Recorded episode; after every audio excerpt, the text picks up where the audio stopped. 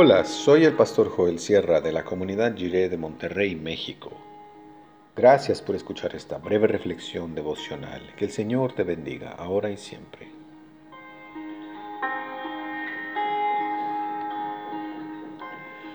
Primero el corazón.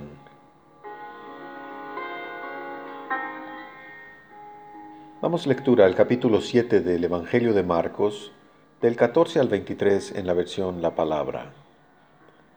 Y recabando de nuevo la atención de la gente, les dijo, Óiganme todos y entiendan esto.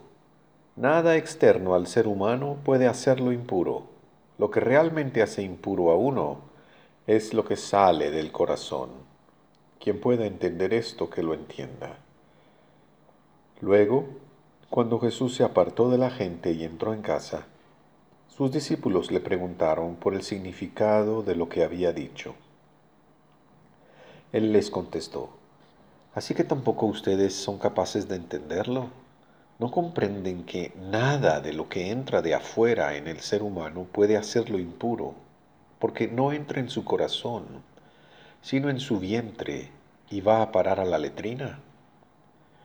Con esto Jesús declaraba limpios todos los alimentos y añadió, lo que sale del interior, eso es lo que hace impura a una persona, porque del fondo del corazón humano proceden las malas intenciones, las inmoralidades sexuales, los robos, los asesinatos, los adulterios, la avaricia, la maldad, la falsedad, el desenfreno, la envidia, la blasfemia, el orgullo y la estupidez.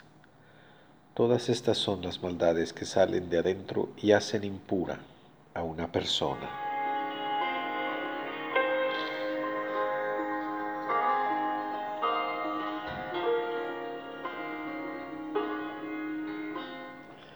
La cosmovisión farisea es fundamentalmente diferente a la evangélica.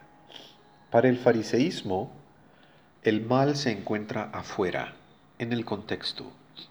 Hay que procurar preservar limpio el corazón de toda contaminación del exterior. En cambio, para el Señor Jesús, el mal es un asunto que se origina en el corazón humano y el problema no se resuelve desde afuera hacia adentro.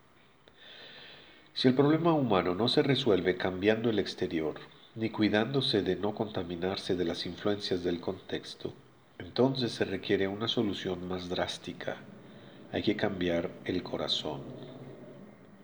En la antropología evangélica, el problema humano está dentro y se puede solucionar si dejamos que Dios cambie primero el corazón.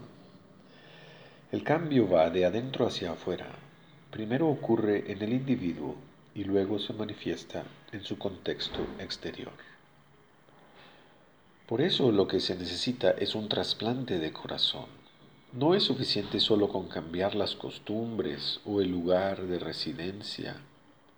Hay que doblar la rodilla y rogar al Señor, crea en mí un corazón limpio y renueva un espíritu recto dentro de mí.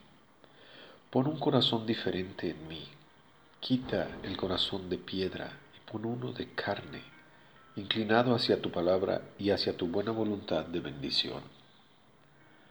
Dios tiene buena voluntad de bendición para todo su mundo. Por eso, este cambio no se queda solo en lo interior, como si fuera un asunto solo religioso o espiritual. El cambio de corazón se manifiesta en todas las áreas de la vida en nuestra relación matrimonial o en nuestro papel como padres y madres o como hijos e hijas, en nuestros negocios y en nuestro modo de, de usar el dinero, en nuestra conducta en la esfera pública, en el trabajo, la escuela o con los vecinos. El cambio se desborda desde el corazón hacia la realidad exterior.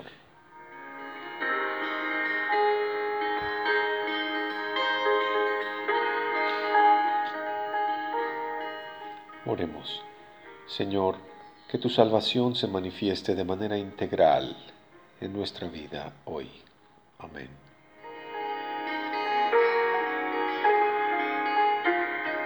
La mayordomía de la influencia se canta en el himno, Debo ser fiel por los que en mí confían.